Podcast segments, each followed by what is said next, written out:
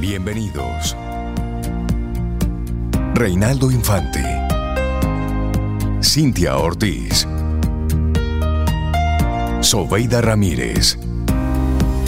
En Camino al Sol.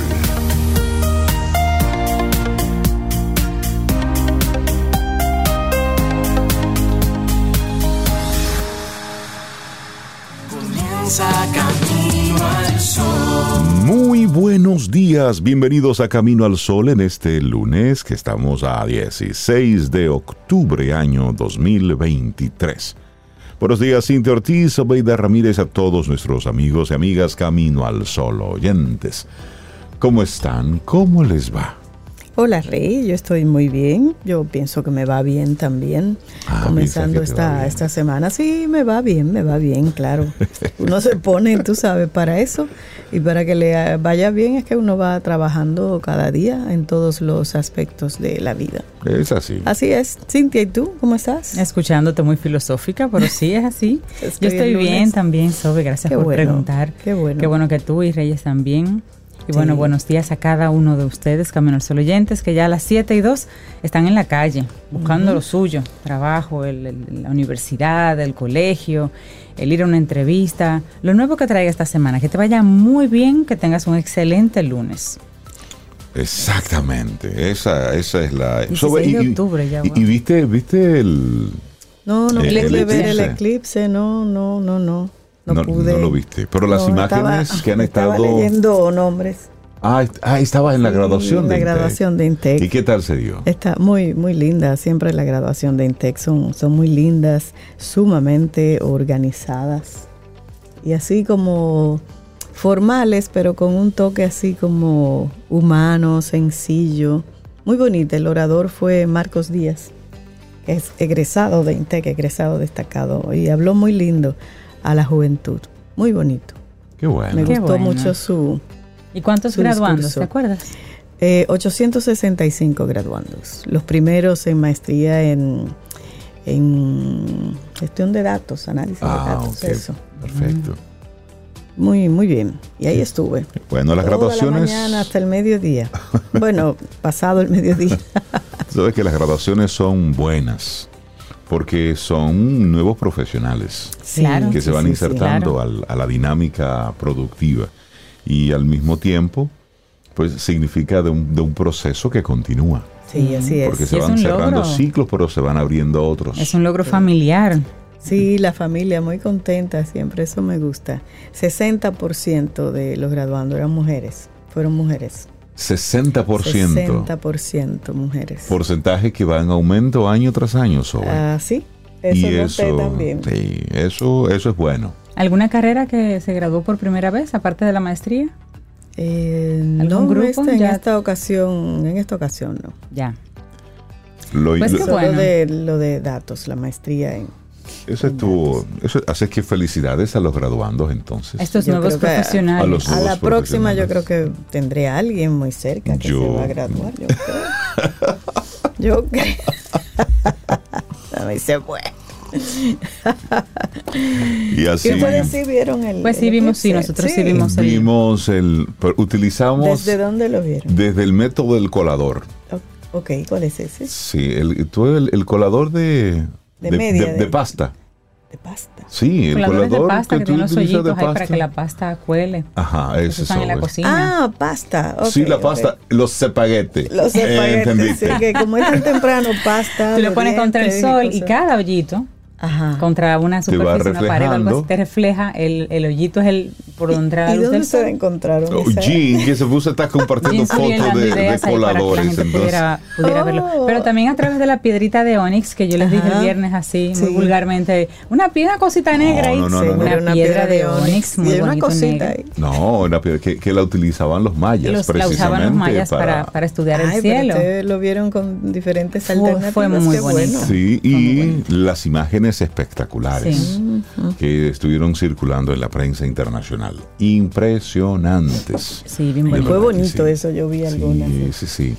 Nosotros lo vimos parcialmente, eh, pero en Centroamérica, en algunos países de Centroamérica sí lo vieron. se vio un poco más. En. Nicaragua se vio un poco más, Sí, sí. por ejemplo. Pero es interesante ese tipo de, de fenómenos. Entonces, miren, vamos a hacer lo siguiente. Vamos a compartirle nuestra, nuestra actitud Camino al Sol para el día de hoy. Pero antes de compartirla, queremos mandarle un abrazo a los Camino al Sol oyentes con los que compartimos el pasado viernes en la Así tienda es. La Sirena de la Churchill, ahí en el multicentro Churchill. Tuvimos Sí. una experiencia bien interesante Sí. acompañando a nuestros amigos de, de la Fundación Rodi, Sí, que precisamente atiende casos de cáncer cuando a las personas ya se le agotó El su, seguro, su sí. seguro, esa, esa labor de amor, esa labor de apoyo. Así es que mandarle un, un gran abrazo a las mujeres que están ahí siempre organizando, estructurando actividades en, en beneficio precisamente de, de niños, de mujeres que, es- que, está- que padecen algún tipo de Sí, cáncer. como ellas Sí. dicen, hoy por ti, mañana por mí. Exactamente. Y ahí entonces la Sirena y la Fundación Regálame Esperanza Ujú. estuvieron juntos haciendo esa labor en un horario en el que las personas que estuvimos ahí empacando las compras, esas propinas que sí, recibíamos, éramos empacadores. y fuimos éramos empacadores de los tres. esperanza. Entonces eso iba, como tú decías, en beneficio de la Fundación Rodi, que Sí. Funciona aquí en, en Gasco, en la Santiago, y que hace esto, una cobertura médica para mujeres que no tienen seguro médico y tienen un diagnóstico de cáncer o que ya su seguro se agotó y tienen que continuar ese tratamiento. Así que qué bonito. Un abrazo a Fara de la Mota por Sí, es. agradecerles por, por darnos invitarnos. oportunidad de, Sí, de colaborar. Fue muy bonito. A Fara de la Mota, a Ani Morún, a Susana Morún, a Marcia Gil. Creo que, excepto es. Susana, las tres son sobrevivientes de cáncer. Así es. Así es. Fara, Ani y Marcia. Así es que gracias por, por abrirnos esa oportunidad de poder colaborar. Y ahí pues vimos a mucha gente que sí. Sí, sobre todo rescatar eso de la solidaridad del Sí. dominicano. Sí. ¿Qué es lo que están haciendo? ¿Y esto es para qué? Ah, Sí, de inmediato sí, sí. ese Claro, aporte. claro que sí. Y Así Reinaldo y yo que estábamos juntos en una caja, vino una chica bastante joven, bastante joven, así como, como tranquila, una sonrisa y dio su aporte y dice, aunque ustedes no lo crean, yo soy sobreviviente de cáncer. Exactamente. Cada historia. Muy joven, sí. Porque cara vemos, corazones no sabemos. Así es. Así es, Yo sí, estuve en una caja aparte, eh, me fajé. No, Cintia estaba. Y Nosotros ahí, también. dice la cajera en una que llegó una mega compra y estaba yo solita, dice, vamos a ver ahora. Demuestre capacidad. Yo, tranquila, que mi mamá tenía un súper, vamos. Ah, yo Vamos salí a buscar, a, a buscar carrito, pronto las redes. Yo salí a capturar gente. Compra grande, venga, venga. Mire, encontré a un señor que lo mismo, después que lo ayudábamos a empacarlo bien bonito, con mucho cuidado, como vemos en el súper, separando las Sí, cosas, no mezclando alimentos crudos con carnes o con, Sí. bueno, uno aprende. Claro. Entonces le comentaba sobre lo que estábamos haciendo ese día, ta, ta, ta. Y él hizo una- un muy buen aporte porque él decía, mi hija y mi esposa son ambas Wow. sobrevivientes. Sí, son experiencias que uno... Son experiencias. sí. Es bueno como recordarle lo vulnerable y la necesidad que tienen muchas personas que en un momento pudiera tocarnos. y como decía también. Fara, eso es una lotería. Usted va al médico normal, un seguimiento, cualquier Y un cosa. día le y dicen. un día le dicen Sí, sí, sí, es así. Algo que usted no quería escuchar. Así que hoy por ti, mañana por mí. Qué bonita y felicitarlos. Sí. Sucedió también el, el sábado 14, pero ya en La Sirena de Galería 360. Así es. Así que Entonces, esperamos que haya sido muy exitoso. Claro, vamos a compartirte entonces nuestra actitud camino al sol para hoy. Ay, me encanta. El costo de equivocarse es menor que el de no hacer nada para lograrlo. Ay, sí. Que sí. hacer nada no implica nada y no gasta usted ni el mínimo esfuerzo y asimismo no obtiene nada. Y no hay un mérito, no hay un mérito en no hacer nada. No hay una satisfacción de que, wow, logré algo. Mire, aunque sea pequeñito. Tú ves, yo no hice eso porque yo sabía que eso no iba a salir. Ujú. Bueno, pero yo Ah. lo hice aunque no salió. Exacto. Mientras que usted no hizo nada. Entonces, Exactamente. Así es. Mejor es Eso aplica para todo. Claro. Sí. Bueno, y hoy se, se conmemoran varios días eh, internacionales que es bueno mencionar. Uno de ellos, sí, el Día Mundial de la Alimentación. Día importante cada 16 de octubre desde el año 1979. Se conmemora el Día Mundial de la Alimentación, una celebración promovida por la Organización de las Naciones Unidas para la Agricultura y la Alimentación, la FAO. Tiene como objetivo disminuir el hambre en el mundo un propósito que también busca la Agenda 2030 con su meta de hambre cero. Para el 2023, el agua es vida, el agua nutre. Ese es el lema para este año 2023. ¿Y por qué el agua? Bueno, el agua, que es esencial para la vida en la Tierra, constituye más del 50% de nuestros cuerpos, cubre aproximadamente el 71% de la superficie del planeta. Sin embargo, solo el 2,5% de esta agua es dulce y es adecuada para beber. Solo el 2. La agricultura y la mayoría de los usos industriales. Sí, solo el 2,5%. El agua es crucial para las personas, las economías, la naturaleza, para los países, además de ser fundamental para nuestra alimentación. Lamentablemente, el agua dulce no es un recurso infinito, es finito. Factores como crecimiento de la población, urbanización, desarrollo económico, cambio climático, están poniendo una presión cada vez mayor sobre estos recursos hídricos del planeta. En las últimas décadas, la cantidad de agua dulce disponible por personas ha disminuido en un 20% y la calidad del agua también se está deteriorando. Wow, wow. Y es hora de gestionar el agua de manera responsable. Debemos producir alimentos y otros productos agrícolas esenciales utilizando menos agua al tiempo que garantizamos una distribución equitativa del recurso y preservamos nuestros sistemas alimentarios acuáticos. Pero, ¿por qué exigir una alimentación más sana? Oigan, según los datos de la misma FAO, se estima que en el mundo 672 millones de adultos y 124 millones de menores son obesos y 40 millones de niños menores de 5 años tienen sobrepeso y esto se debe principalmente a un cambio de la dieta de las personas, sobre todo de aquellas que residen en las ciudades. El estudio de la FAO demuestra que en los últimos años la comida rápida ha desplazado en gran medida la comida del hogar. Y no solo eso, también ha sustituido ingredientes importantes como frutas y verduras por harina, azúcar, grasas y sal. Y yo lo vi el viernes empacando. No podía decir nada, pero ahí veía yo las cosas que estábamos empacando, llenas de colorantes y grasas. y usted no va a llevar una frutita. Empaqué poca fruta. Poca fruta, sí, así es. ¿Y cómo llevar una alimentación sana? Bueno, lo primero es apostar por las comidas hechas en casa y ayudar así a los productores locales a generar vegetales, frutas, verduras realmente ricas en vitaminas y minerales. También otra forma de llevar una alimentación sana es elegir alimentos más saludables para los niños. Sustituir, por ejemplo, un bizcocho de chocolate por una galleta de avena o darles el chocolate negro, que el chocolate negro brinda muchos beneficios al organismo. También se debe ampliar la gama de frutas y vegetales que conocemos para ir descubriendo otras plantas que también aportan nutrientes al organismo. Y por último, es imprescindible disminuir el, uso del aceite y de la sal de cocina, también del azúcar, además de tener una rutina de ejercicios diarios dentro de lo posible. ¿Y cómo se puede celebrar? Haga un junte con sus amigos y que todos lleven una comida con ingredientes sanos, frescos y saludables.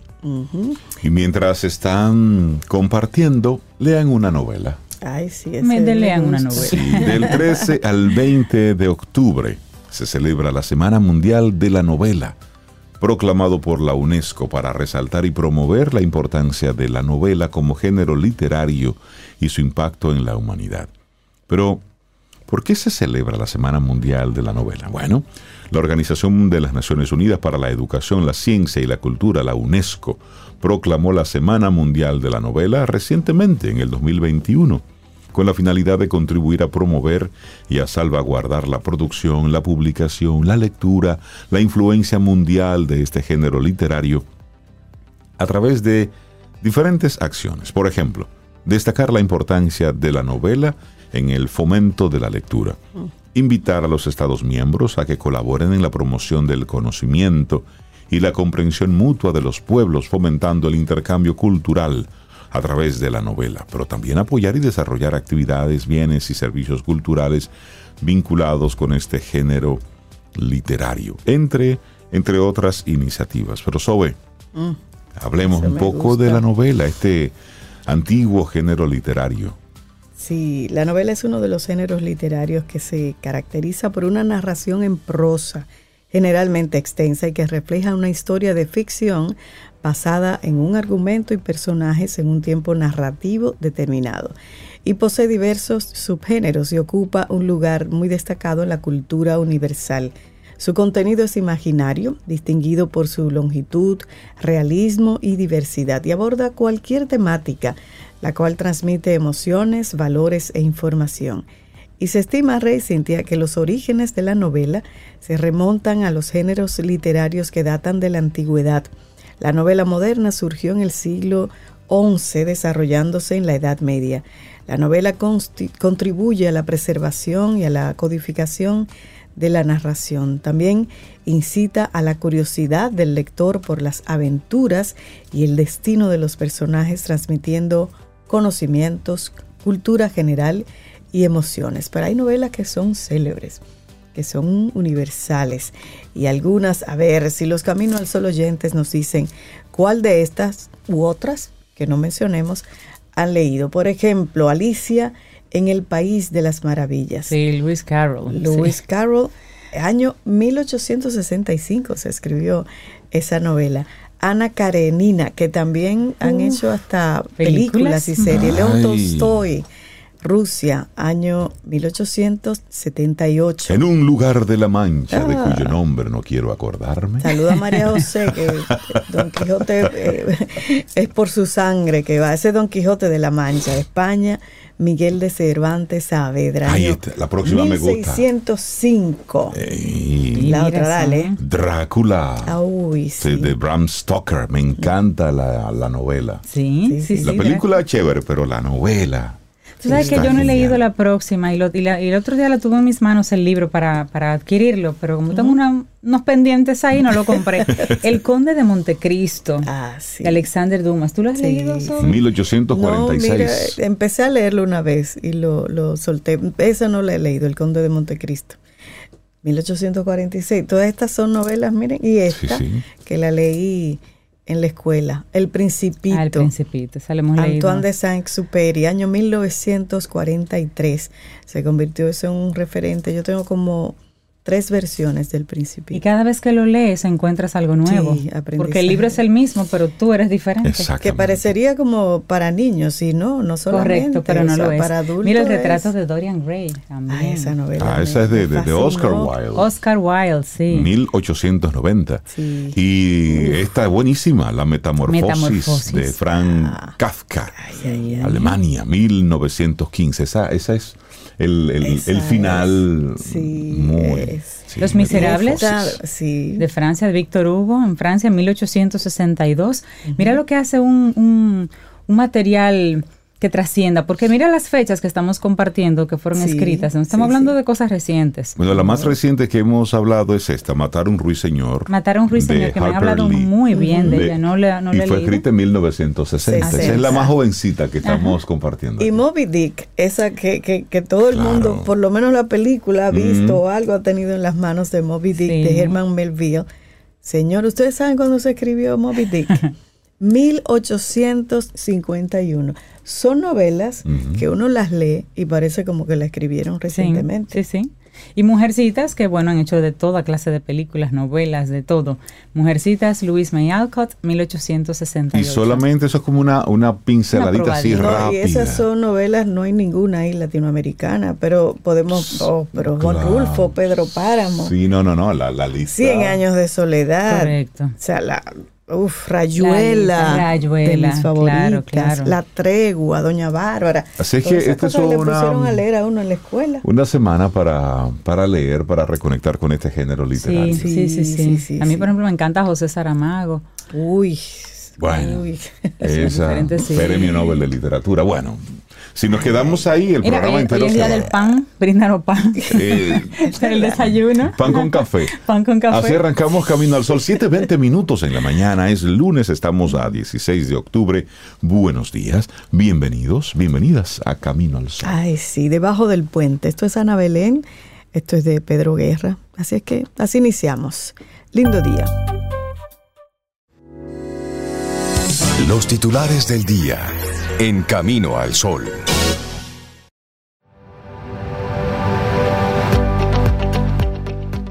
Si acabas de conectar, te vamos a recordar la intención del día de hoy. El costo de equivocarse es menor que el de no hacer nada para lograrlo. Y nuestra primera frase es de Peter Drucker, consultor y educador austríaco norteamericano, y dice, la mejor forma de predecir el futuro es crearlo. Me encanta. Definitivamente es eso, muévase. Bueno, vamos a arrancar con el, con el marbete. Yo le voy a dejar el tema de la frontera a Sobeida. Sí, es, que, de verdad que son cosas que yo no entiendo. Ay, ay, ay. ¿Qué te digo? Eh, se me fue lo del marbete. Bueno, pues ni modo, me tocó. Vámonos entonces con Haití. Es lo que a uno le toca en sí, la vida. es lo que toca. Mira que lo intenté de verdad. Pero bueno, Haití sigue firme en su decisión de mantener cerradas las puertas de su lado de la frontera y cortar el comercio con la República Dominicana, pese a una reunión que sostuvieron ayer domingo.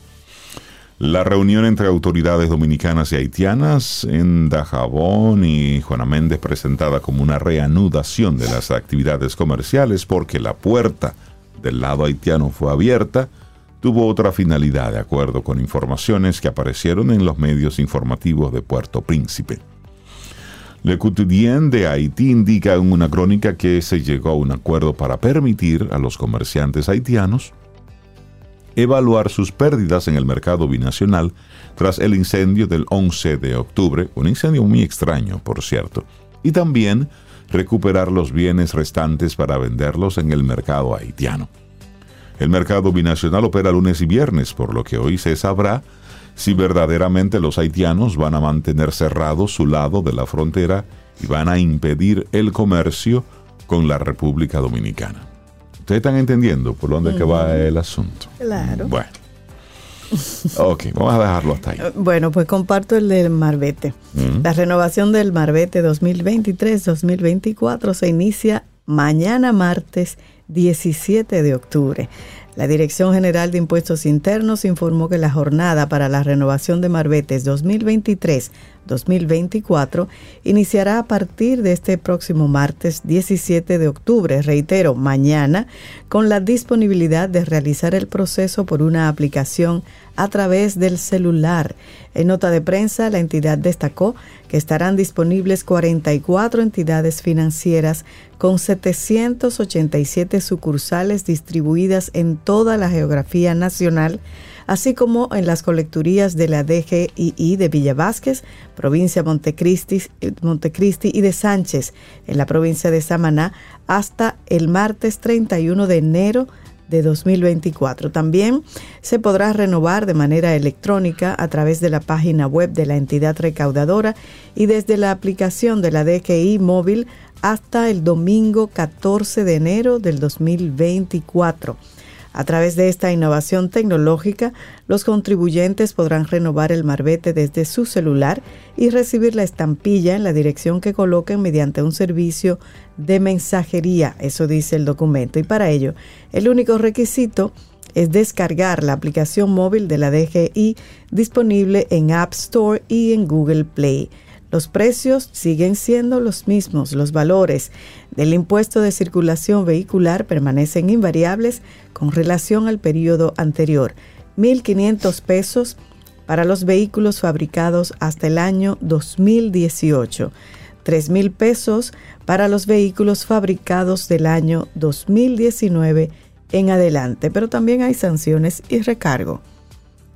Pero hay gente de verdad que llega a los recargos. Uh, claro, pero, pero, Se mantienen los montos correspondientes a las sanciones por no renovación durante el plazo establecido. Que a mí me parece bien que le pongan ese recargo. Dos mil pesos recargo a vehículos que no renueven antes del 31 de enero 2024. Y dos mil cien pesos a vehículos que no renovaron el marbete. No, no puede ser. 2022-2023. Pues o que de no lo tenga. Son dos mil pesos por concepto de sanción por no renovación, más 100 pesos por cesación administrativa. Y tres mil cien pesos a vehículos que no renovaron el marbete 2021-2022. O sea que tienen dos años consecutivos que no renuevan el marbete.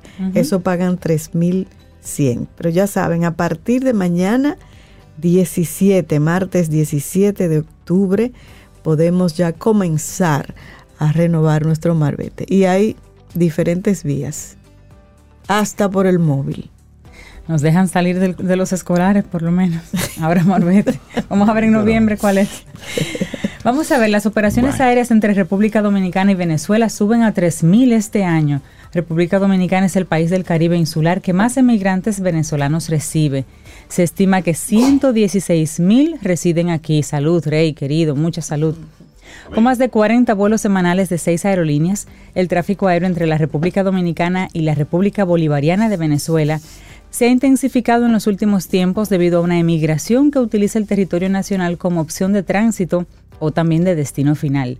Datos estadísticos que apunta la Junta de Aviación Civil indican que en la ruta entre los dos países se realizaron 2.902 operaciones aéreas entre enero y agosto de este año. La cifra equivale a unos 1.500 vuelos redondos en ese periodo, o sea, poco menos de 200 mensuales en promedio o cerca de 6 por día. Solo en el mes de agosto, último marcado en el reporte, se registró una frecuencia aproximada de 43 vuelos semanales. Ese mismo mes registra un total de 374 operaciones, entendidas estas como entradas y salidas por separado. Seis aerolíneas ya están dominando el mercado aéreo entre los dos países. Laser Láser, que cubre las rutas Maiquetía, Las Américas y Maiquetía, La Romana. Está Sky High Aviation Services, que sirve Maiquetía, Las Américas, al igual que la aerolínea Avior Airlines. También Rutas Airlines, Rutaca Airlines, que comunica Maracaibo con las Américas, Maiquetía con Punta Cana, Barquisimeto con las Américas y Maturín con las Américas. Muchas opciones. Así es. Bueno, cambiamos ahora de tema. En medio del dolor por la pérdida de su hija María Pérez Serrata de 13 años, el urólogo José Ezequiel Pérez Vidal hizo un llamado a las autoridades a adoptar medidas contra el brote de dengue que continúa causando estragos en la población infantil. Pérez Vidal solicitó al presidente Luis Abinader prestarle atención a la creciente epidemia. Afirma que las cifras no corresponden a la realidad por lo que pidió declarar un estado de emergencia en el país ante el aumento de casos. Él dice, yo le estoy haciendo un llamado al señor presidente, yo entiendo que en un plazo de 24 horas debe decretar un estado de emergencia donde se comience una campaña de fumigación, de orientación del dengue que tenemos enfrente, sostuvo este galeno. La hija de Pérez Vidal falleció luego de permanecer en cuidados intensivos y de recibir el diagnóstico de la enfermedad transmitida por el mosquito Aedes aegypti, el cual se cría en aguas limpias. Sí, en los tarros, en los tanques abiertos, en los floreros. Explicó que el adolescente llegó al hospital en un estado crítico, por lo que fue referida a la unidad de cuidados intensivos de inmediato. Y estos son números que están eh, en aumento y esto hay que observarlo. Y esto de, de una campaña de orientación, eso es importante. Mira, desde hace muchos años los gobiernos en República Dominicana han sustituido las campañas de orientación eh, a la comunidad por pura propaganda política, por simplemente decir, construimos esto, hicimos esto, y han sustituido y eh, ese elemento tan importante, y es el uso de los medios de comunicación para crear campañas de conciencia social, de conciencia ciudadana, de civismo. Yo recuerdo Existe de como muchacho. una especie de acuerdo de que todos los medios faciliten una cantidad de tiempo para, para ese tipo de, de, de- de Sí, uso, de educativo de la Sí, población. Pero hacer, hacer uso Pero de no esto es importante. Yo recuerdo de muchacho las distintas campañas que, que habían cuando había época de ciclones, información relacionada con esto. Cuando había problemas de dengue, habían campañas de dengue. Y así en cada una de las etapas. De- sí. Porque el tipo de información que se debe compartir a la población, eso no perime. Hay que estar creando conciencia siempre, constantemente, porque siempre, cada año hay nuevos adultos, cada año hay nuevas familias, cada año hay niños que se convierten en jóvenes que comienzan una familia y que no necesariamente le prestaban atención a ese tipo de información. Claro. Es decir, el, Ae- el- el- este, este mosquito, el Aedes aegypti, transmisor de distintas enfermedades, se produce tan fácil en agua limpia. Por lo tanto, la gente baja la guardia Mm, sí. y no nos damos cuenta de que en ese florero tan bonito, en ese jarrón tan bonito, ahí estamos nosotros teniendo un mosquito que es muy posible que le pique a uno de los miembros de la familia y termine con la muerte. El mosquito es el animal que más personas mata en el mundo al año. Así es. Así chiquitico e inofensivo, entre comillas, y lo tenemos ahí. Por eso, por un lado, unirnos al, al dolor de la familia de este, de este médico, pero también al dolor de todas las familias que han estado perdiendo niños por algo que se puede erradicar, como sustituyendo el agua, tapando los tanques, echando cloro, volteando los corotos que tenemos en el... Pero eso es campaña de, Sí. de salud pública Así es, Rey. Sí, así es algo, Así es. es. un asunto de trabajo. Entonces, el gobierno que está invirtiendo tanto dinero en eventos todos los días impresionantes, con un despliegue impresionante de pantallas y todo eso, mire, destine unos cuantos de esos, de esos recursos a crear buenas campañas para la Sí, que hace- ciudadanía. Hace, hace mucha falta. Hace que mucho hace yo no oigo una falta campaña. hace mucho tiempo. Solamente como- sacando el, el- el tema del COVID, Exacto. Fuera de ahí, ¿m? fuera de ahí, eso, esa figura de las campañas de salud pública desaparecieron de nuestro país desde Y de hace educación en general, salud pública y educación en general. Sí, así Sí. es. Bueno, vámonos a la guerra por allá, por Israel, Palestina. Los palestinos huían el viernes del norte de Gaza luego de que el ejército israelí le ordenó a alrededor de un millón de personas que se desplazaran hacia el sur del asediado territorio en anticipación a lo que se prevé será una invasión terrestre. La ONU advirtió que ordenar que casi la mitad de la población de Gaza huyera en masa sería desastroso e instó a Israel a revocar la inaudita orden. Mientras los bombardeos castigaban el territorio durante el día, familias en automóviles, camionetas y carretas tiradas por burros cargadas con sus pertenencias recorrían una carretera que sale de la ciudad de Gaza. La oficina de prensa de Hamas dijo que aviones de combate israelíes atacaron los vehículos que huían hacia el sur, causando la muerte de más de 70 personas, mientras que el ejército israelí dijo que sus tropas habían llevado a cabo redadas en Gaza para luchar contra los combatientes de Hamas y para buscar pistas de unas 150 personas que fueron tomadas como rehenes por Hamas en el ataque sorpresa del fin de semana pasado. Al ordenar el desalojo, el ejército israelí dijo que planeaba atacar los escondites subterráneos de Hamas en los alrededores de Ciudad de Gaza. Pero los palestinos y algunos funcionarios egipcios temen que en última instancia Israel pretenda expulsar a la población de Gaza a través de la frontera sur con Egipto. Cada vez más terrible esa los hospitales llenos de gente, todo cerrado, ya no hay agua, no hay combustible, Electricidad.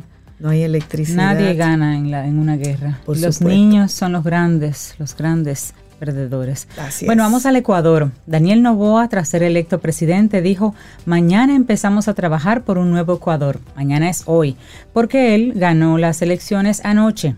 Se convierte así en el presidente más joven de la historia de Ecuador. Es un joven empresario de 35 años. El presidente electo de Ecuador, Daniel Novoa, aseguró anoche, tras ganar la segunda vuelta de los comicios a Luisa González, que cierra un capítulo como candidato y que mañana, o sea hoy, comienza a trabajar por un nuevo Ecuador. Desde mañana empieza a trabajar la esperanza. Desde mañana empieza a trabajar Daniel Novoa, el nuevo presidente de la República. Sostuvo estas palabras tras conocer los resultados anunciados por el Consejo Nacional Electoral, cuya presidenta Diana Atamaint lo declaró como vencedor de estos comicios extraordinarios. Pronunció sus primeras palabras como presidente electo desde el patio de su casa en la comuna Olón, en la provincia costera de Santa Elena, Ahí se instaló un pequeño escenario con carpas debido a la ligera lluvia que cayó desde la mañana y donde estuvo junto a su esposa Lavinia Balbonesi. Este es un joven empresario de 35 años. Quiso agradecer a, a las personas y a los movimientos que han apoyado su carrera y en este momento ya su elección, sobre todo el movimiento político Acción Democrática Nacional. Hasta el lugar también llegaron su tía, la millonaria empresaria Isabel Novoa, un luchador de la UFC, Marlon Chito Vera, amigos y varios simpatizantes de la alianza que lo auspició. Una decena de militares y policías rodeó la casa para evitar incidentes. Aprovechó su corta intervención, a la que salió sin chaleco antibalas, tras haberlo llevado durante toda la campaña. Agradeció en ese momento a Luisa González, era su contraparte. Era su, digamos, eh, la carrera política estaba entre ellos dos. ¿Quién ganaba, Luisa o él? Al final, pues él ganó. Esta noche, ayer, Daniel Novoa ha alcanzado lo que su padre, el magnate bananero Álvaro Novoa, no pudo lograr, pese a haber sido candidato en cinco ocasiones durante su trayectoria política. Es decir, el padre de este nuevo presidente de Ecuador fue candidato cinco veces a la presidencia, pero nunca la alcanzó. Pero su hijo, pues ahí está. Y bueno, así va a asumir las riendas de Ecuador hasta mayo 2025. Así es, cerramos este momentito de informaciones. Son las 7:42 minutos en este lunes. Estamos a 16 de octubre. Laboratorio Patria Rivas presenta En Camino al Sol, la reflexión del día.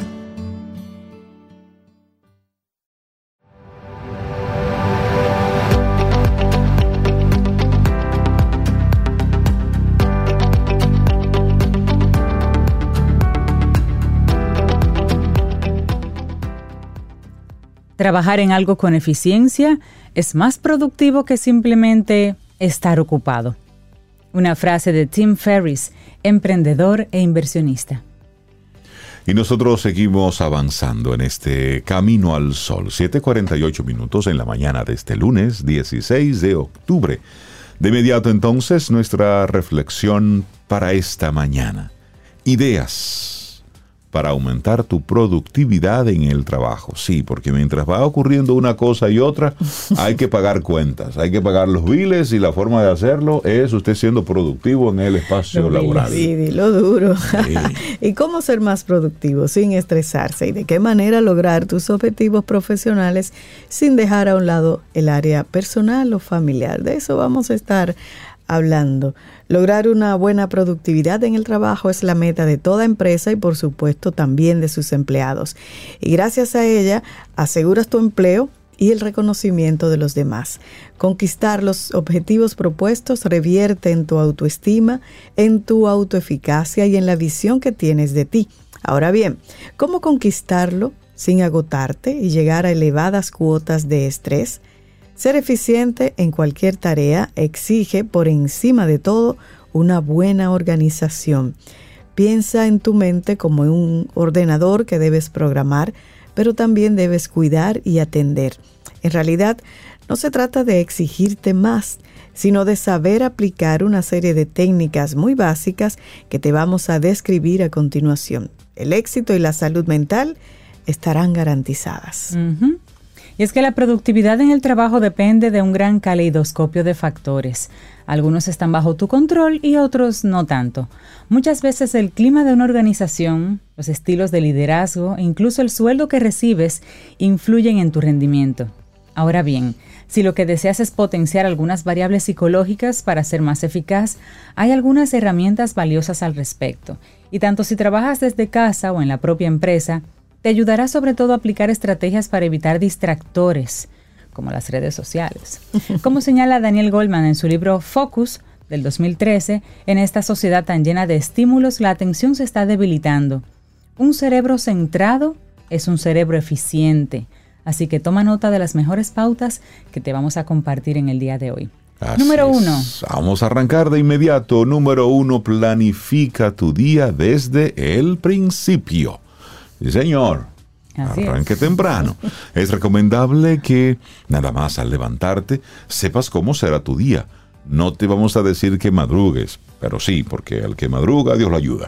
Basta con que la noche anterior hayas previsto qué tareas tienes pendientes para la siguiente jornada.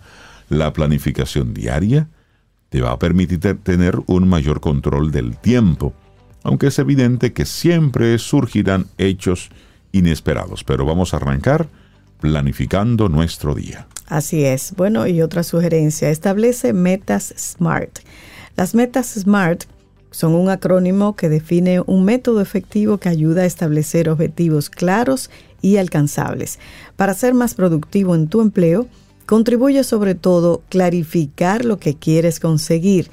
De ese modo, centrarás mejor todos tus esfuerzos y recursos en tales propósitos. Así que apunta los pasos y características de esta técnica. Deben ser específicas. Las metas que te propongas deben ser lo más detalladas y específicas posibles. También deben ser medibles. Procura establecer indicadores o métricas concretas que te ayuden a evaluar cómo avanzas en la consecución de esos propósitos laborables. También alcanzables. Deben ser realistas y alcanzables. Deben estar dentro de tus capacidades y recursos para que no sientas que te abruman.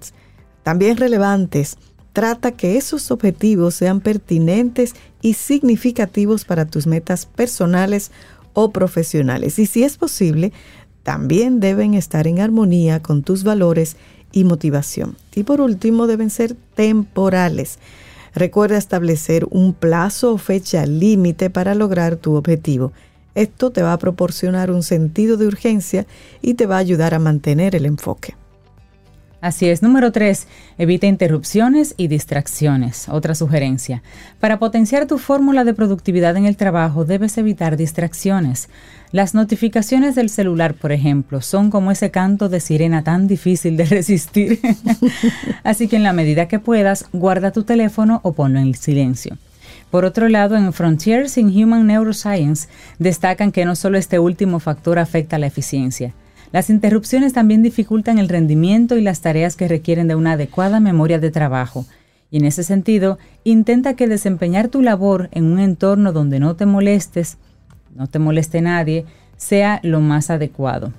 Cuando tú vas a trabajar, por ejemplo, puedes decir en una oficina, dame 15 minutos que voy a estar haciendo algo, no me pasen llamadas, no pasen... Rey sabe de eso. Sí. Eh, sí. Rey sabe de que un letrero en la puerta. Claro. bueno, también establece un orden de prioridades en tus tareas. La matriz de Eisenhower es una técnica conveniente para organizar las tareas en función de su importancia y de urgencia esto te ayudará a concentrarte en los objetivos claves de cada día y evitar la pérdida de tiempo en actividades menos importantes. Si te preguntas cómo aplicarla, te lo explicamos. Utiliza un post-it o cuatro fichas para esta técnica. En la primera ficha, escribe las tareas que son urgentes. En el segundo cuadrante, refleja lo que es importante pero no urgente. En el tercero, escribe las tareas que pueden ser delegadas a otras personas, si es posible. Y en el último cuadro, describe todas las tareas que al menos de momento no son ni importantes ni urgentes. Te queda claro, claro. bueno, esta para mí es muy importante. Ordena tu espacio personal. Puede parecerte una tontería, pero favorece. Antes de iniciar tu labor, tómate unos minutos para organizar y ordenar tu espacio de trabajo. Ten en cuenta que un entorno ordenado incentiva la productividad y la creatividad. Hay una publicación de Frontiers in Psychology que refutó hace tiempo la falsa idea de que la desorganización promueve el pensamiento innovador. A mí el desorden me pone la cabeza a sí mismo, así que yo necesito tenerlo todo ordenado. Y luego te no soy rígida, pero necesito tenerlo ordenado. Sí, sí, sí. Bueno, y procura que las reuniones de equipo sean efectivas. ¿Cuántas veces has tenido una reunión de equipo y al final se pierde más el tiempo que otra cosa? Y sales como que, pero ¿de qué era la reunión? Y al final, ¿en qué, en qué quedamos? ¿Qué acordamos? De nada. Tanto si los encuentros son por videollamada o en persona, es frecuente que los minutos y horas se dilaten sin llegar a nada concreto. En la medida de lo posible, intenta que las reuniones sean breves y centradas específicamente en los temas importantes y con una agenda clara. Bueno, me gusta esto. Entonces, seguimos con una buena gestión del tiempo. Con el fin de elevar tu productividad en el trabajo, la técnica Pomodoro te ayudará a tener una buena gestión del tiempo. Este recurso fue desarrollado por Francesco Cirillo en la década de 1980. Se sigue aplicando con mucha efectividad. Te lo describo así bien rápido. Número uno, clarifica la tarea que tienes que realizar. Luego configura un temporizador por un periodo de trabajo de 25 minutos. Luego lleva a cabo la actividad de manera concentrada durante ese intervalo. Luego hace una pausa de 5 minutos cuando suene la alarma después de los 25 minutos. Y luego regresa una vez más al trabajo y repite otro pomodoro, es decir, otro ciclo después de un breve descanso. Es decir, un enfoque por 25 minutos, descansas 5 y vuelves a 25 minutos. Esta es una buena técnica. Parece bien. También revisa y fortalece tu motivación. La motivación actúa como ese motor nuclear que incentiva la productividad. Es sin duda un factor capital e indispensable que te va a permitir alcanzar los mejores resultados. Investigadores de la Universidad de Zhejiang mencionan que por término medio es la recompensa intrínseca la que más favorece el desempeño. Y en este mismo sentido, intenta revisar qué es lo que te gusta de tu trabajo y qué deseas lograr. Piensa en cómo te sentirás cuando alcances tus propósitos y la imagen eficiente que tendrás de ti. Se trata de despertar las emociones de valencia positiva en tu mente. Otra sugerencia, aprende a decir que no. En la medida de lo posible, no te sobrecargues de tareas. Es obvio que en ocasiones te puede costar un poco, pero al rechazar algunos proyectos o responsabilidades que no se alineen con tus objetivos, ganas en eficiencia. Ten clara tus prioridades y no te salgas de ese camino delimitado. A veces, al abarcar más, todo se viene abajo. Bueno, y seguimos con la formación. Y sigue formándote siempre que puedas. Aprende nuevas habilidades y técnicas de tu productividad. Se va a optimizar al máximo. Deje de estar punchando. Usted trabaja con un software. No punche. Aprenda. Aprendas el software. Usted va y se aprende el tutorial bien, el paso a paso, y después usted puncha, pero primero fórmese. Es que es impresionante la, cantidad de tiempo que tú pierdes punchando. ¿Y cómo se hará tal cosa? No, no, no. Aprende habilidades técnicas. Actualizarse en el presente mercado laboral es casi una obligación. Con ello, no solo dispondrás de conocimientos más innovadores, sino que mejorará tu autoestima y tendrás más oportunidades profesionales. Desde Camino al Sol le decimos, no a los punchadores. Apréndase su asunto bien. bueno, y otra sugerencia, promueve el trabajo en equipo. Una persona sola puede conquistar la cima de una montaña. Un equipo conquistará el mundo. Ya sabes que a día de hoy el trabajo colaborativo es clave en toda organización para lograr los mejores objetivos. No solo se incentiva la productividad, también es el sustento perfecto para que florezcan ideas innovadoras. Y un artículo divulgado en MBJ Open describe que este factor beneficia el desempeño. No obstante, es necesario saber crear las condiciones adecuadas para que todo conjunto de individuos realice su labor en armonía y en eficiencia, lo que se traduce en productividad en el trabajo. Bueno, y sí al trabajo híbrido. Mm. ¿Has oído hablar del trabajo híbrido?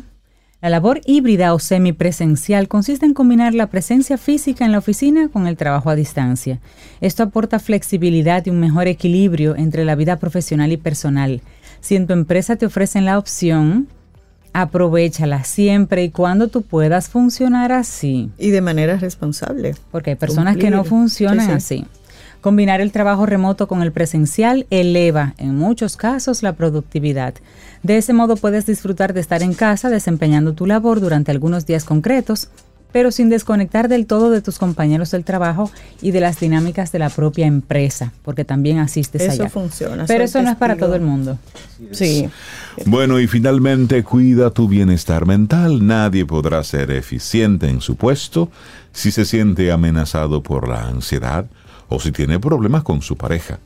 Cuesta mucho dar lo mejor de ti cuando pesa el desánimo, la angustia, la preocupación excesiva. Es más, tal y como puntualizan en Kansas Journal of Medicine, el estrés afecta la productividad. Es imposible, por tanto, dejar a un lado la salud mental en esta variable. Ponte como propósito cuidar de tu bienestar psicológico. Póntelo como un propósito diario. Separa la esfera laboral de la personal cuando estés en casa y realiza actividades que te hagan sentir bien. Márcate metas que no sean profesionales como viajar, conocer gente, atender tu equilibrio emocional. Ay, sí. Y la productividad no solo impulsa el éxito laboral, también mejora la calidad de vida y la visión que tienes de ti. Tanto si eres un empleado como si tienes tu propia empresa, necesitas mejorar este factor para ser competitivo. Promoverlo requiere de rigurosas tácticas como las que aquí hemos compartido, gestión del tiempo, motivación, un buen trabajo en equipo, etc. Sin embargo, nunca dejes de lado el factor humano. Estar bien te ayudará a rendir mejor las emociones de valencia positiva y tus competencias son el cimiento que edifica tu eficiencia. Cuídalas y favorécelas. Solo así llegarás a las cimas profesionales que te has propuesto. Así es. Trece ideas para aumentar tu productividad en el trabajo. Un escrito de la psicóloga Valeria Sabater y lo compartimos aquí hoy en Camino al Sol. Laboratorio Patria Rivas presentó En Camino al Sol la reflexión del día. Tomémonos un café. Disfrutemos nuestra mañana con Rey, Cintia, Soveida, en camino al sol.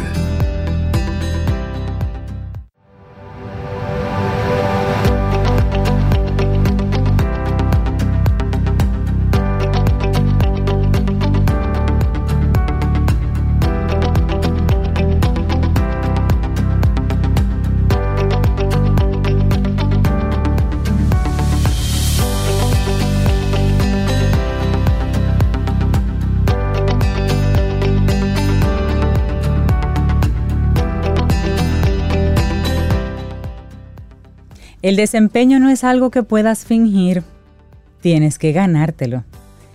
J.R. Rim. Es verdad, tú no puedes fingir que haces un buen, trabajo. Tú te puedes escudar de un compañero ahí que te haga algunas cosas, pero al final sale, al final la verdad Eso sale. solito. Son las 8, 4 minutos en la mañana de este lunes. Estamos a 16 de octubre. Y llega uno de los colaboradores eh, favoritos de algunos caminos a los oyentes que lo verbalizan y dicen, cuando llega Paulo es como un cable a tierra. Y por eso cuando lo presentamos eh, tenemos que decirlo, porque con tus reflexiones nos invitas a darle una miradita distinta a lo a las cosas. A lo cotidiano, sí. Pablo, buenos días, ¿cómo estás? Bien, buenos días, buenos días, feliz de estar aquí. él está muy feliz, no de estar aquí, él está muy feliz por otras cosas. sí, sí, sí. Pero estamos felices por Pero ti. Hola, Pablo. por estar aquí. Buenísimo. Bueno, pues hoy traigo una reflexión, como tú siempre dices, la he titulado En los momentos de la verdad es preciso conectar con lo mejor de nuestra humanidad. Y es motivada por las cosas que vienen pasando, ¿no? Tanto aquí, en nuestra frontera, eh, la, la, frontera terrestre que tenemos con los vecinos de Haití, y lo que está sucediendo en Israel y Palestina, que es un tremendo eh, desastre, ¿no? Y en otros lugares también del mundo que están complicados, que son situaciones complejas, terribles y que traen mucho sufrimiento a mucha gente. Y eso a mí me, ha traído a la mente aquella frase de Terencio, el dramaturgo del siglo II antes de Cristo, era romano, pero de Cartago. Mm. Era esclavo y se supone que Terencio era el nombre de su amo. Y dejó unas obras, comedias la mayoría, pero dejó unas obras escritas y unas frases tremendas. Hay una que se repite mucho, ¿no? Soy, soy un hombre, nada de lo humano me es ajeno. O más modernamente, soy humano y por tanto, nada humano me es ajeno. Eso significa que los seres humanos, por nuestra condición humana, es decir, por ser seres humanos, somos capaces, cada uno individualmente, de todo lo bueno y de todo lo malo. De lo más noble y lo más sublime la creación de las grandes obras de arte, los grandes actos de generosidad. el cultivo de una flor. El cultivo de una flor, el, altruismo más, más gratuito, ¿no? A los más abyectos, incluyendo genocidios, etnocidios, etc. Entonces, me parece a mí que esa frase de Terencio es clave para que no perdamos esa perspectiva de humanidad ante todo lo que sucede. Eh, y para también poner en perspectiva esa otredad. Es decir, cómo, cómo actuamos frente al otro. No olvidar que el otro es también humano, humanito como yo. ¿Eh? y en ese sentido, igualito que yo. Los ismos, en este caso los nacionalismos, nos clasifican, nos separan, y eso es una realidad, pero no niegan, no borran nuestra condición humana.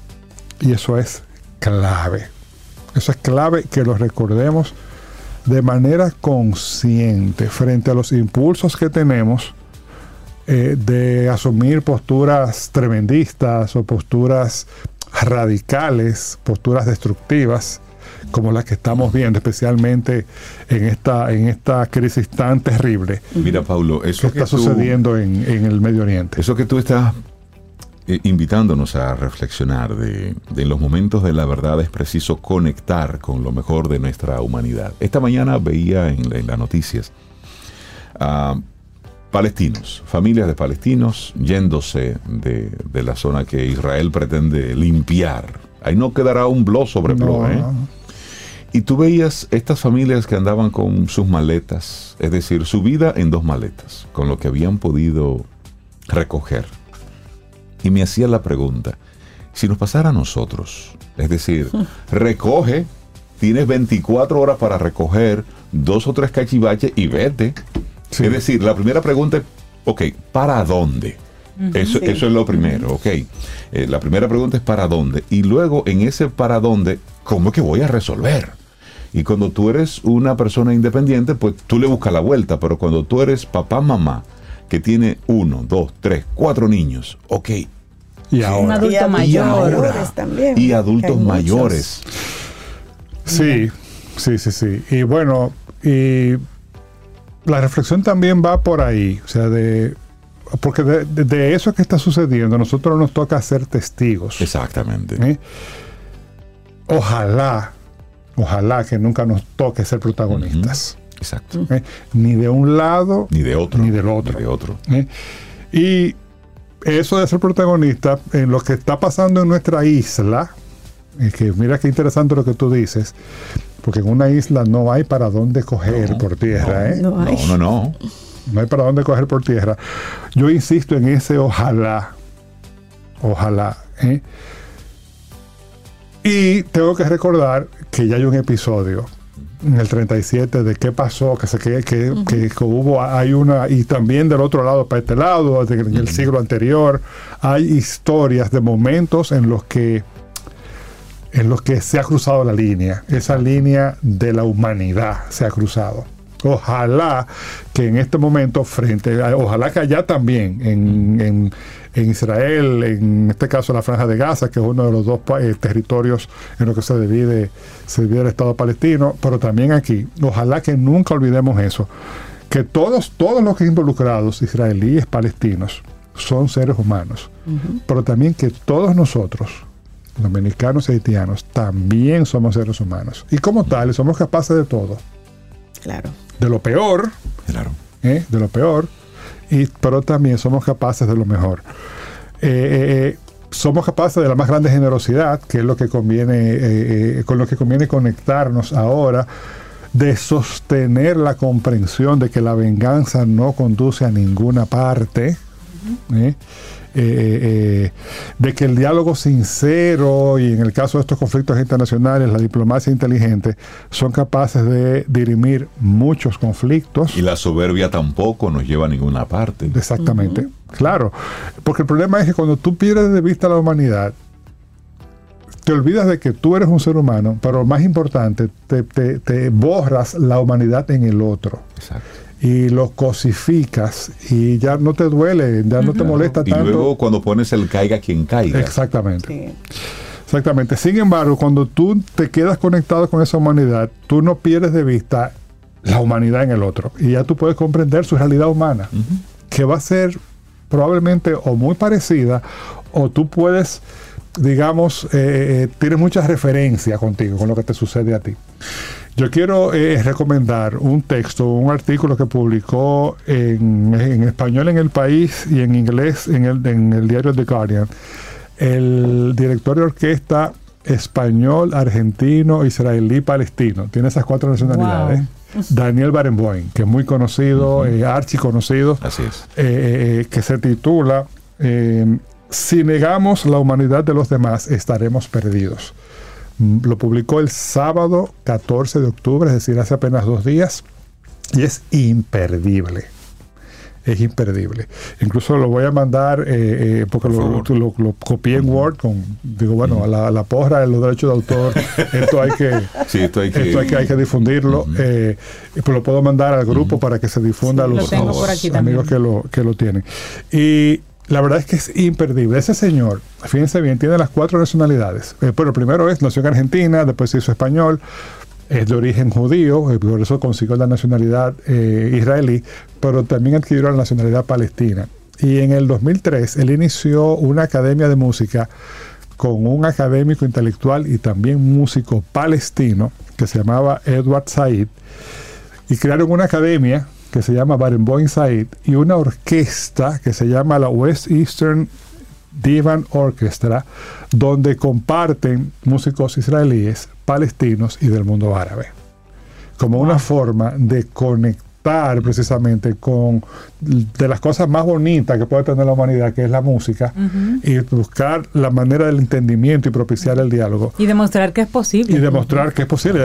que esta tiene ya unos buenos años y por eso recomiendo ese texto porque es, es realmente... Eh, eh, eh, y como digo, imperdible. Ese es recordatorio de la humanidad en el otro. Por eso digo que en el momento de la verdad, es decir, en el momento en que tú estás a punto de tomar una decisión trascendente, si te vas por la destrucción o por la construcción, si te vas, si vas a dejar entrar el odio y te vas por la pendiente enjabonada del odio, estás alimentando? Eh, o si te vas por el lado de la, de, digamos, de lo más constructivo, de lo más razonable y de lo más racional. ¿eh?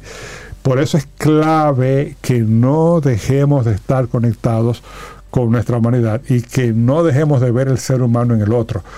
Por eso el otro no deja de ser otro, ni desaparece el conflicto. Ojo, ¿eh? esto no es tampoco eh, una pildorita de... No, no, no, no. no. es un paño con pasta. No, un ¿eh? paño con pasta, no.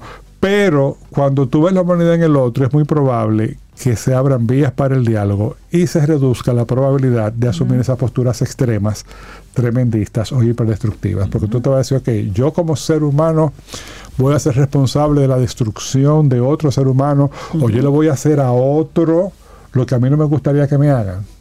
Porque yo porque yo pudiera ser ese que está esa esa familia que está huyendo con lo opuesto con tres cuatro hijos agarrados de las manos que tal vez le faltan manos para agarrar a sus hijos.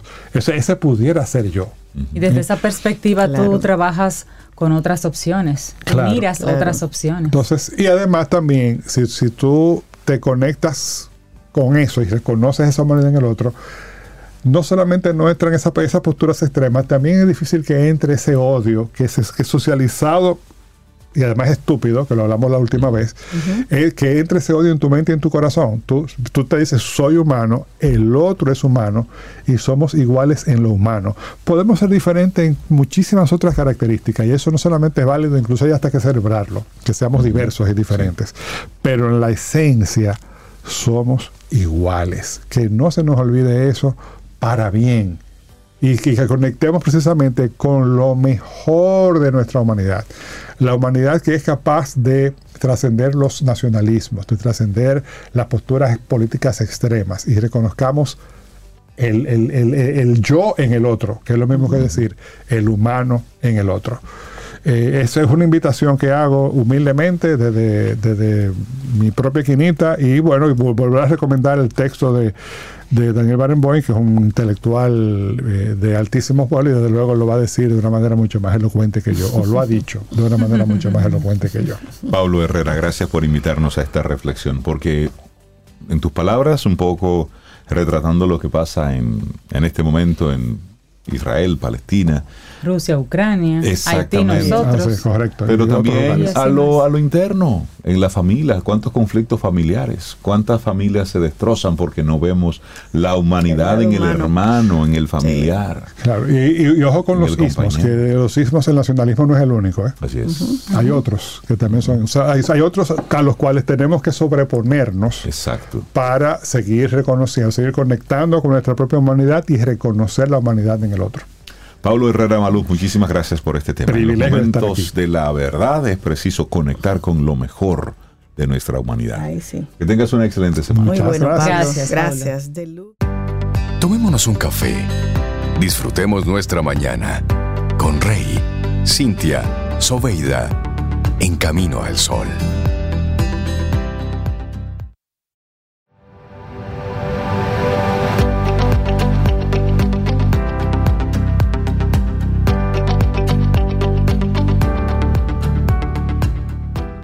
La excelencia es hacer las cosas comunes de una manera extraordinaria.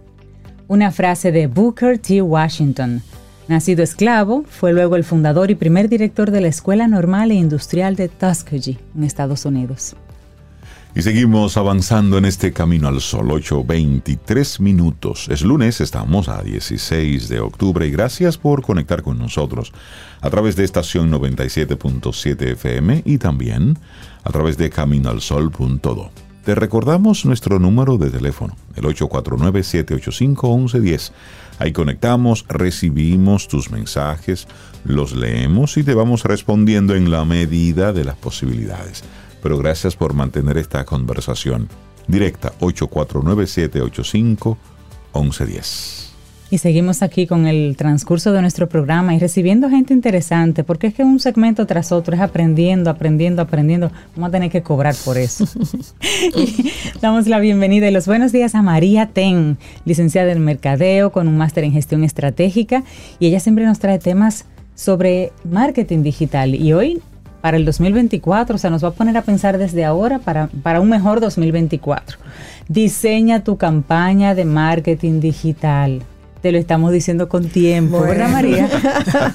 Buenos días, ¿cómo estás? Buen día, súper bien ustedes. Muy, bien, qué, bueno, conectar contigo otra vez para diseñar nuestra campaña de marketing digital. Sí, señores, ahora viene una época complicada a nivel de campañas. Black Friday, Navidad, los ah. Reyes, San Valentín, vienen unos meses ahí intensos. Sí. Y mucha gente lo que hace es que agarra, hace un post y dice, ¡pam! Le meto 10 dólares y está muy bien, porque eso te puede dar un resultado. Pero para tú diseñar una campaña de marketing digital correctamente, hay pasos. Y esos mm. pasos yo te los voy a contar hoy. Mm. Qué bueno, gracias por ello. Eh, teclado listo para comenzar a escribir. Punto número uno. Definir los objetivos y los indicadores que vamos a estar persiguiendo con esa campaña. ¿Qué yo quiero lograr a nivel de mi objetivo comercial? Siempre yo digo cuando hablo de marketing digital, yo no puedo definir objetivos de marketing que estén divorciados de los objetivos del negocio. ¿Qué es lo que es más rentable para el negocio?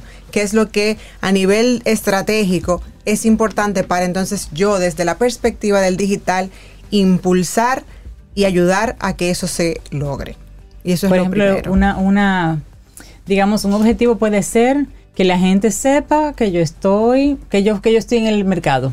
Por que reconozca mi marca, que, reconocimiento de marca. Pero otro objetivo es vender más en este fin de año.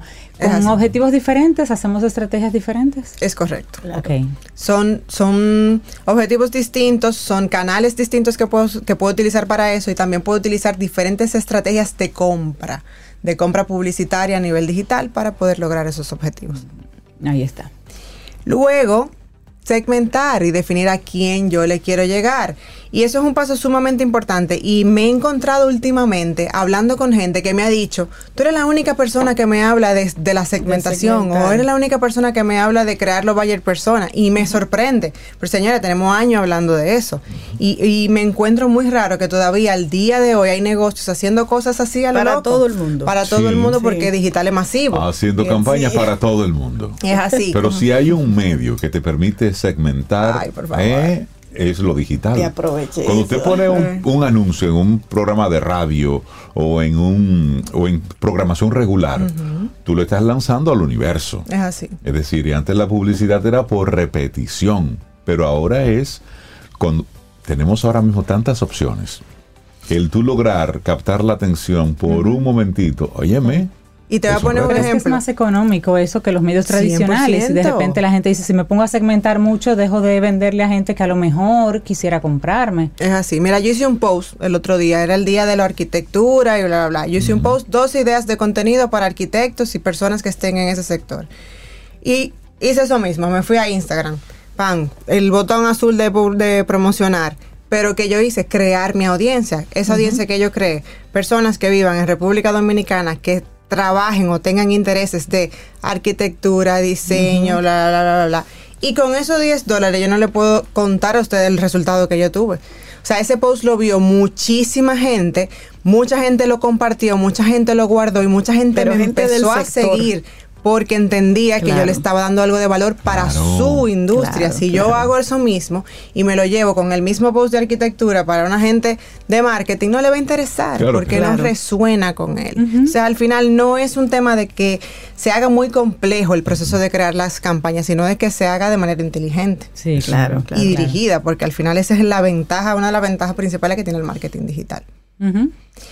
Otro punto es definir qué canales yo voy a utilizar. En digital tenemos múltiples canales. Todo parte de la web, ustedes lo saben. En la web tenemos que tener la mayor cantidad de información posible de lo que sea que yo quiera comercializar. Pero yo puedo hacer campañas específicamente solo para mis canales de redes sociales o únicamente para Google, dependiendo. Pongo ejemplo también para que veamos cómo es la lógica detrás de eso. Me llega un consultorio odontológico que quiere promocionar sus servicios y me dice que tiene poco presupuesto para poder hacer su campaña. Que yo dije, déjame irme a un medio donde yo sé que hay una intención de compra, Google Search. Entonces tu dinero, en vez de invertirlo en Instagram porque se ven más bonitos los posts, vamos a buscar, a llevarlo a Google Search, que es cuando la gente está buscando un servicio puntual. Con eso tú puedes tener mayor probabilidad de tener un resultado directo, ya sea en citas o en personas real- realmente recibiendo el servicio. O sea, que es buscarle la vuelta a lo que tú realmente necesitas con el presupuesto que tengas. Bien. ¿Anotado, Sobe? Sí, me quedé pensando porque muchas veces uno piensa que es Instagram, todo por Instagram porque ahí está todo el mundo. Pero mira eso, Google Search para buscar ventas. Así. Como que me quedé pensando en eso, qué interesante y eso por eso es que hay que tener gente como María cerca. Sí. Estamos aquí, estamos aquí.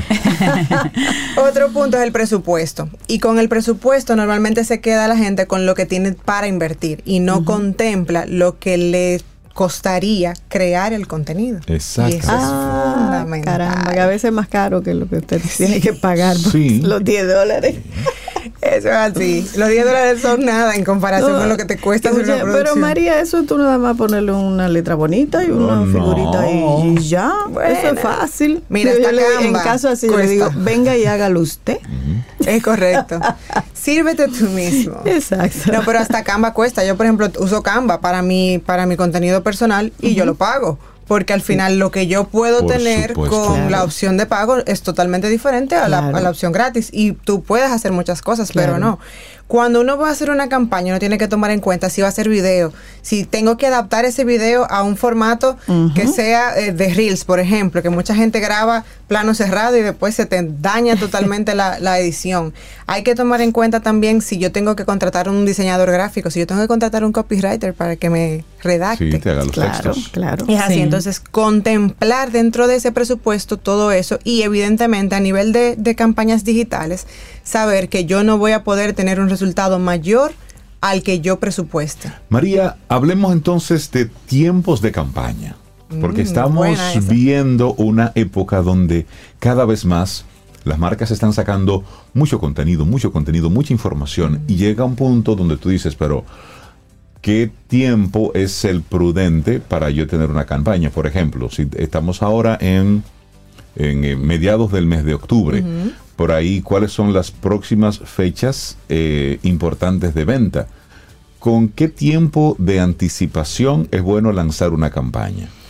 Mira, si mi meta es Navidad, yo debería empezar hoy. con una pre-campaña, no de oferta, oferta, oferta, sino con una etapa, por ejemplo, como decía Cintia ahorita, de reconocimiento de marca donde yo muestro a la gente lo que yo hago, muestro a la gente exactamente lo que yo vendo, dónde estoy, qué producto yo comercializo, el tiempo que tengo en el mercado. años trabajando de la Navidad para ti, una cosa así. Ah, pero mira, esta gente, yo no sabía. Sí, aunque no te muestre un producto. Es así, y es la etapa del funnel, la etapa principal del funnel es awareness, reconocimiento. Tú le muestras a la gente que existes y ya luego va cerrando eso a nivel de oferta. En noviembre, si tú metes diciembre, en noviembre ya tú arrancas a hablar de producto. Y, ahí tú comienzas a contar cuáles van a ser los combos, cuáles van a ser la oferta, llama ahora, eh, aprovechate, hazlo con tiempo, planifícate, a dónde cuentico si lo hacen con, con, tiempo. Y ya en diciembre, dependiendo de lo que tú hayas recogido en ese tiempo anterior, puede ser o más agresivo o menos agresivo dependiendo. También son fechas difíciles porque hay mucha gente haciendo lo mismo. Claro. Hay mucha gente invirtiendo dinero. Yo, por ejemplo, si tengo un cliente que puede sobrevivir sin pautar en Black Friday, se los recomiendo. O sea, si tú no tienes una oferta puntual de eso, si tu marca puede callarse durante esa semana, hazlo. Guarda silencio. Es que hay mucho ruido. Y publica cualquier cosita, pero no te pongas a hacer un gran plan de eso si tú no tienes, si comercialmente para ti no es importante, porque hay demasiado ruido en, ese tiempo. Mm. Mm. Pero ante ese demasiado ruido, ¿cuándo es estratégico eh, recogerme? Porque también es, es un asunto de hay mucha gente que está viendo, que está comprando y no necesariamente yo voy a comprar algo porque esté en oferta o porque esté en Black Friday, Exacto. sino porque lo necesito. Es decir, ¿qué tan estratégico es el yo? Es que eso va, eso va, a depender mucho del negocio, pero yo lo que digo ahí es, si yo voy a invertir, si yo no tengo un músculo de inversión grande, mi, publicidad se me va a perder. Entonces, si yo no soy un big player, si yo no soy una institución grande que tiene mucho dinero para comunicar en esa época, o Mm, a nivel estratégico yo no tengo por qué hablar en esa época, entonces es mejor recogerse. ¿Por qué? Porque eh, la publicidad funciona por puja. ¿En qué sentido? En que si yo estoy invirtiendo 10 y tú estás invirtiendo 20, tú vas a salir más veces que yo. Y si yo no segmenté, porque como son ofertas y lo dejo abierto, ese dinero es como que tú abres una llave y la dejas abierta el día entero, se te va a ir todo. Entonces al final no tiene mucho sentido. Ahora, si yo tengo un producto o una empresa que eh, Black Friday es su peak de ventas, pues arranque desde ahora a promocionar su oferta de Black Friday. ¿Por qué? Porque eso de, su negocio depende de eso. Y ahí entonces, a nivel presupuestario del año completo, yo defino, mira, Black Friday para mí es importante, pues entonces yo le voy a dedicar, qué sé yo, del año entero el 50% del presupuesto va para esa fecha. Y ya yo sé que voy a ser más competitivo. Ahí te voy a hacer una pregunta así como que se me ocurrió, tal vez sea un poco difícil, yo la veo difícil. De cara al usuario, al que anda mirando las ofertas, ¿cuál estrategia debería uno tener para como dentro de todo ese ruido, poder captar como lo mejor que pueda ser conveniente para uno. Desde el usuario. Desde el usuario. Para aprovechar las ofertas. Ajá. Porque hay muchas que son tal vez un poco engañosas, qué sé yo, demasiado fabulosas, como... ¿Cómo cuidarse sería dentro de todo ese buena, ruido? Buena, Mira, lo primero es que el que está planificando su compra comienza a investigar desde antes. Y yo creo que algo que ayuda mucho es el tema de ver cómo la marca se comporta con otros clientes a nivel de las interacciones que tiene y de cómo gestiona la experiencia del consumidor. Eso es un punto. Y otra, vea los testimonios y los reviews. Dependiendo de lo que sea, eso te puede ayudar a, a crearte una idea más o menos clara de lo que tú vas a comprar antes de comprarlo. Súper. Gracias. Yo diría que como que cuidar un poquito si es un lugar físico, porque en esa época puede surgir gente que simplemente haga una cuenta de Instagram como, una tiendecita, todo transferencia, todo WhatsApp, tú no ves una cara, no sabes un nombre, no hay una dirección ni un teléfono y por ahí tú puedes perder un dinero. Sí, no pagues antes de tú saber realmente lo que estás comprando. Si es un tema de transferencia, dile yo pago contra entrega. o sea, cuando yo tenga el producto en la mano, que, el mensajero no se vaya, yo le transfiero en ese momento, porque al final hay que cuidarse. Con, con eso pasa mucho, que, esa, que esas fechas son complicadas en términos hay de seguridad. Que ponerle eso mucho sentido común. Y esa parte emocional que nos invita a comprar controlarla. Si no compra por comprar. Meterle inteligencia emocional a todo esto. Cómpralo ya, no Mire, La oferta termina en los próximos 15 minutos. Bueno, pues esto va a Cualquier cosa que usted vaya a comprar y hay un vendedor eh, de por medio, siempre el tuyo es el último. Y hay 15 que lo están... Y va a eh, subir. y va a subir eh, y, y se va a acabar. Es decir, siempre es la misma historia, el mismo discurso Son de estrategias de algo muy importante, usted el que tiene el dinero. Exacto. Sí, el eso- que tiene el dinero es el que tiene el poder. Y que hay tiendas que suben los precios para después bajarlo en Black Friday y te Mm. quedan al mismo precio de antes. O sea, si usted tiene una compra grande, investigue primero. Compara, compara opciones. Ah, yo hago eso. Porque al final. Cuando es- voy con la oferta, Sí. digo, pero eso no es una oferta. Mira la foto, aquí hace una semana tenía ese. Sí, sí. Es así. de hecho, hay que ya, cuidarse. ya hemos visto que desde hace muchos años los Black Fridays aquí han sido precisamente una manipulación. Donde usted va hoy, que estamos en, en octubre, y vas a la tienda, anote el, el- el precio de hoy, anótelo, 10 pesos. anótelo, y luego espere el Black Friday y se va a dar cuenta de lo que le estamos diciendo. En muchos casos realmente sí. Sí, sí, sí. Cuídese. Entonces, María, cuando estoy diseñando una campaña de marketing digital, en esta época tenemos diferentes formatos. Correcto. Videos, lo- están los, los videos explicando, los reels, las animaciones, los videitos muy orgánicos. Hoy por hoy, María, ¿con qué la gente, con qué el consumidor está conectando más? Porque hemos visto que hay una- ha habido una tendencia por momentos de que la gente está, con, lo, con qué la gente está conectando. Hoy, ¿con qué la gente, a qué la gente le está prestando atención? a los videos, a los videos de creadores. Por ejemplo, tú te buscas una persona que sea que se relacione con tu target y que muestre su experiencia. Eso ayuda mucho. Y cuando es venta retail, las colecciones de producto, que son como si fuese un PowerPoint de productos, pero cada, cada slide tiene la información de ese producto en términos de precio, call to action y descripción. Bueno. Eso ayuda mucho en, ese proceso. Y ya la gente da ahí, desliza y ve lo que tú tienes para vender y, Y el lo que precio por DM, no, no te gusta eso. Ay, por favor, ya. No. Es decir, no, No. precio por dentro. Señores, del precio, del precio. ¿Verdad que sí? Yo- ¿Cuál es el Sí, porque- misterio exacto, al precio? Ese es final- el precio, claro. Es el precio. Yo vivo peleando mucho con la gente con eso porque la gente entiende que es una, una metodología de captar l- al cliente, como que si ya me lo llevo al DM lo tengo más seguro y No, al final no. usted No. filtra. Mira, el que va a comprar, va a comprar. Exactamente. Para Usted nada. filtra. Si vale 5 mil y yo solo tengo 3 y ya yo sé que vale 5, no te escribo porque sé que no lo puedo comprar. Claro, Entonces yo, tú no, te yo no evitas recibo 20 un llamadas, tiempo. recibo 3 reales de clientes reales. Exactamente. Así es. Exactamente. Profesora María, creo que se, se entendió bien. Buenazo, buenazo. Esa era la idea. La gente cómo conecta contigo, María. Bueno, pueden escribirme eh, por redes sociales en yo como yo soy María Ten y ya tengo web nueva que Ah. lancé hace poquito. Entonces ahí pueden encontrar todo esto. Voy a estar subiendo esto con una plantillita de los pasos de la campaña para que el que quiera pueda buscarlo. Ahí está. Entonces la web es mariatenm.com. Buenísimo. María, que tengas un excelente día y muchísimas gracias por el regalo que nos hiciste hoy. Un abrazo, De cómo María. diseñar Igual, una igual. campaña de marketing digital. Buenísimo. Tomémonos un café. Disfrutemos nuestra mañana con Rey, Cintia, Soveida, en camino al sol.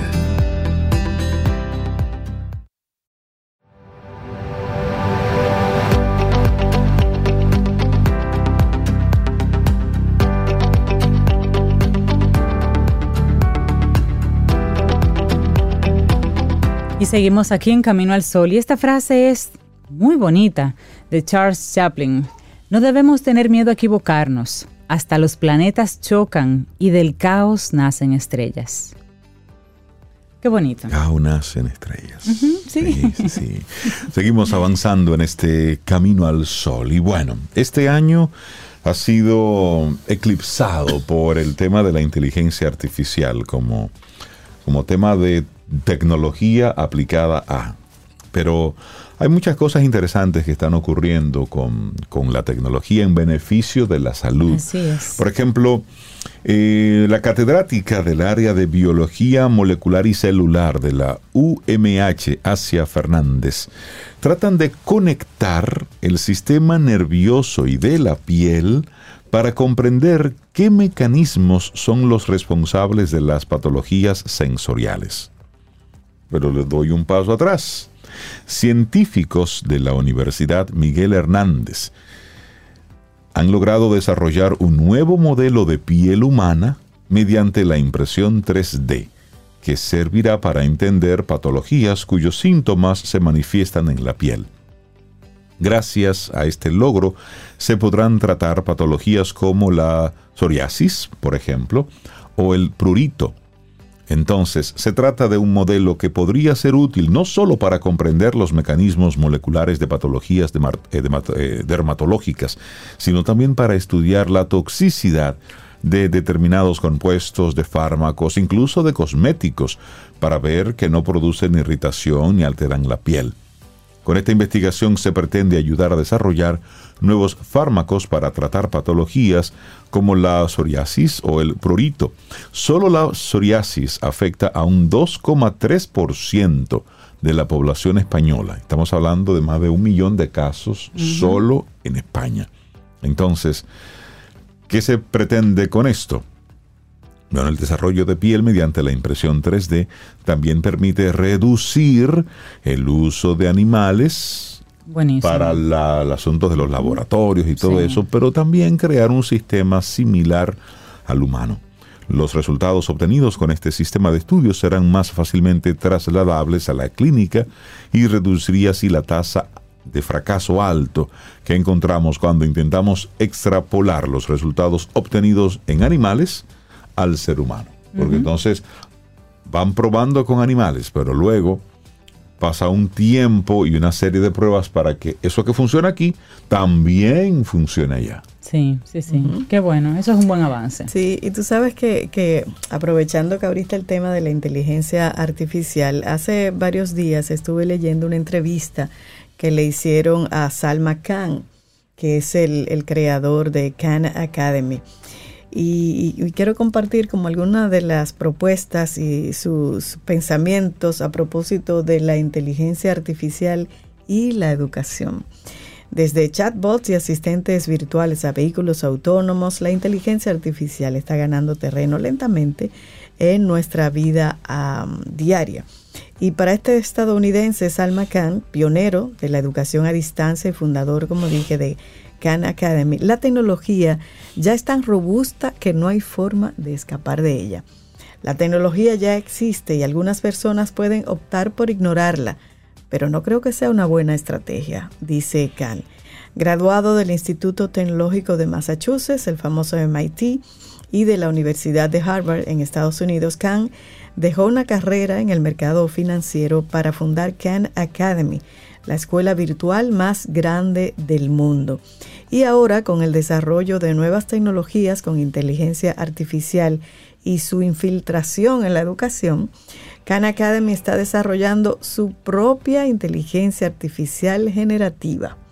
Y la mm. idea es que la herramienta sirva como tutor para los estudiantes y asistentes, para los profesores. Y para Khan, la tecnología es la salida para evitar el mal uso de la inteligencia artificial en la educación. Y él dice, si usamos bien la tecnología, tendremos menos aulas donde los niños se sienten perdidos o aburridos y donde el maestro de cátedra los estudiantes, que es básicamente lo que sucedió en muchas escuelas durante la pandemia con clases a través de Zoom. Respecto a los cuestionamientos que muchos plantean sobre el machine learning o aprendizaje automático y la exhibición de comportamientos parciales o prejuiciosos, el empresario dijo que a menudo esos problemas pueden ser imposibles de evitar, especialmente en las humanidades, pero señala que con las clases en línea es mucho más fácil monitorear cualquier irregularidad. Y eso es cierto. Si se descubre que una inteligencia artificial generativa dice algo sesgado, alguien puede fácilmente hacer una captura de pantalla, publicarla en las redes sociales y desacreditar a la organización que desarrolló esa tecnología. Pero una, una pregunta interesante que le hicieron fue a propósito de la reciente encuesta que que publicó UNESCO y que destacó la importancia de la interacción social en el proceso de aprendizaje y señaló que durante la pandemia muchos estudiantes se vieron perjudicados por la educación a distancia. Y le preguntan a, a Khan, ¿no podría un tutor de inteligencia artificial en lugar de un humano repetir ese patrón? Y él dice, para ser claros, no veo a la inteligencia artificial como un sustituto de la interacción humana. De hecho, la tecnología debería utilizarse para facilitar la interacción humana o apoyar al alumno cuando los humanos no estén disponibles.